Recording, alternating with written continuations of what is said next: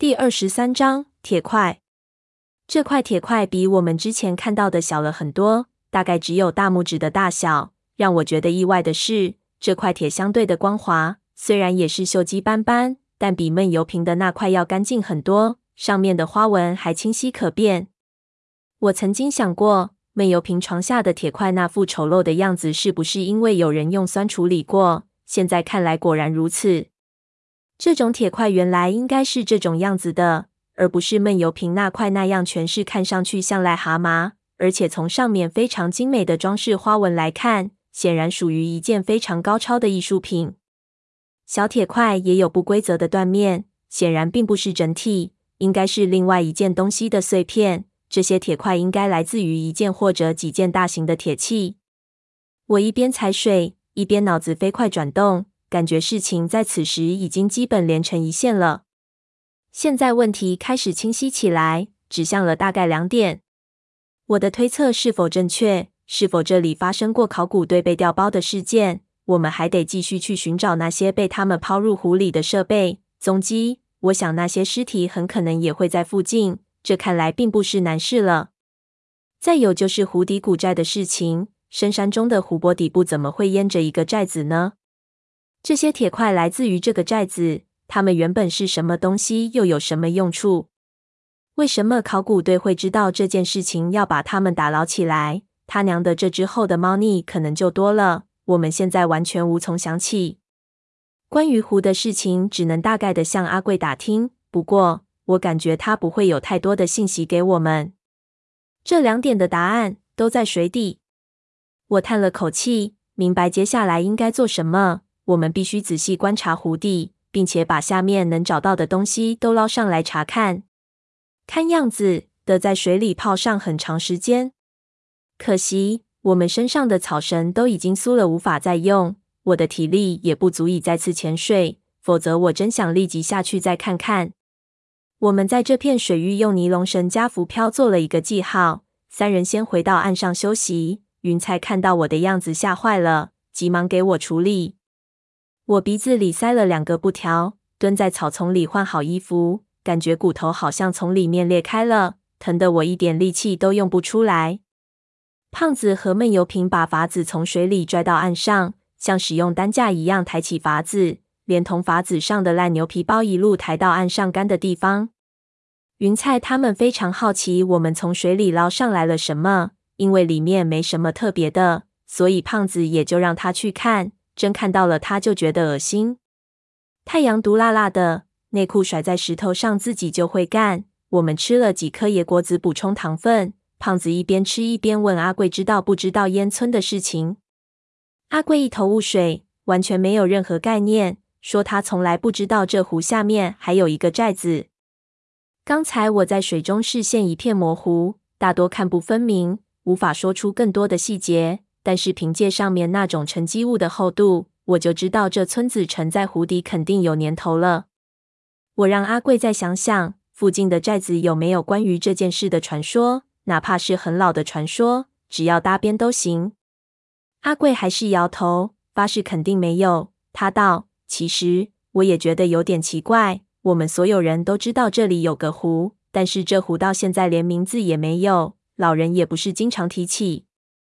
我和胖子面面相觑。我预料到他不会知道的太多，因为到底是传说，能不能流传下来要看运气。但是我没有想他会说的这么绝对。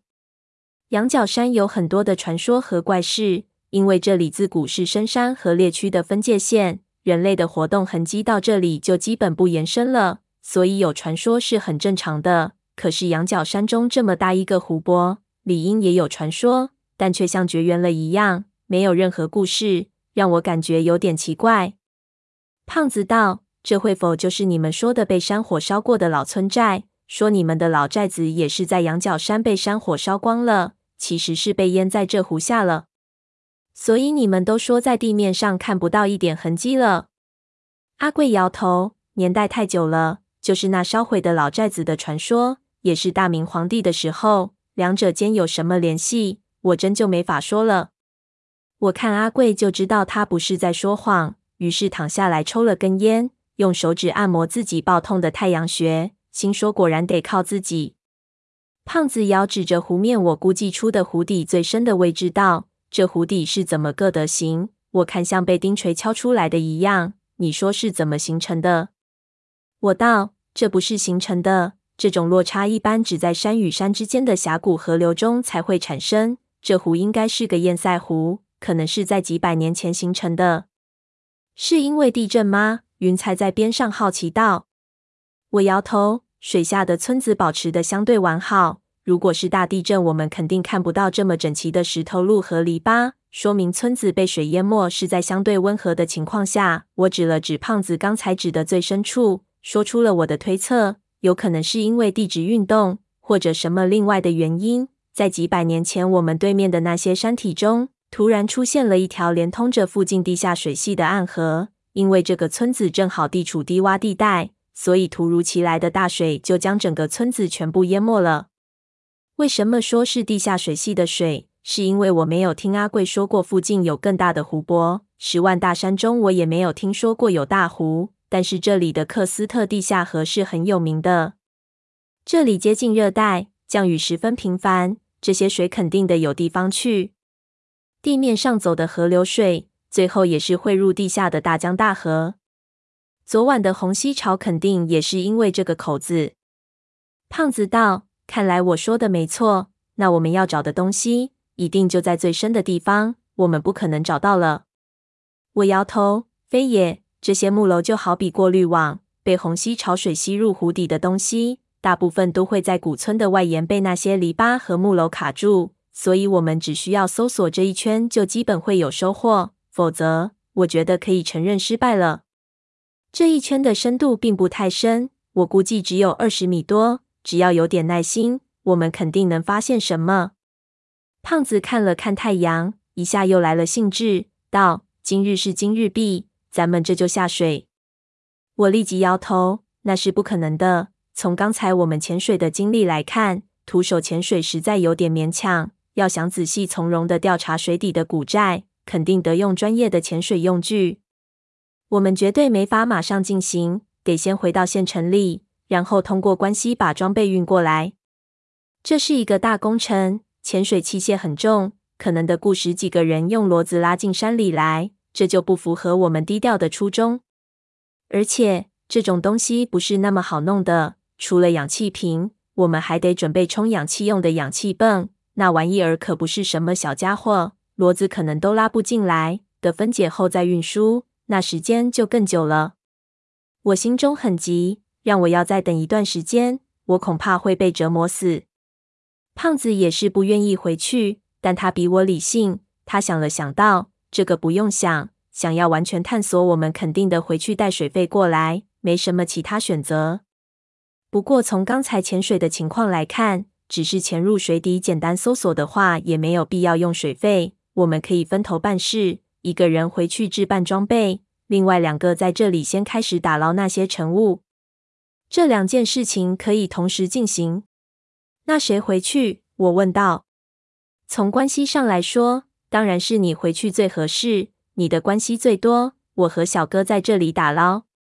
你想，你认识这么多伙计，直接找几个伙计帮你置办，可以交代完了就回来，比我们方便多了。我骂了一声：“我靠，那还不是一样？我还是得憋死。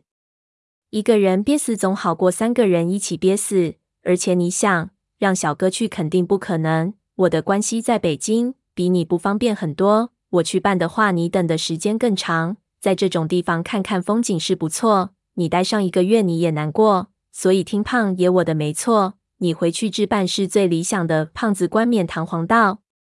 我看着胖子的表情。那叫一个欠揍！但是仔细一想，他说的确实有道理。我只要给潘子打一个电话，几天内事情就能搞定，还能把王蒙和三叔铺子里的几个伙计都带过来帮忙。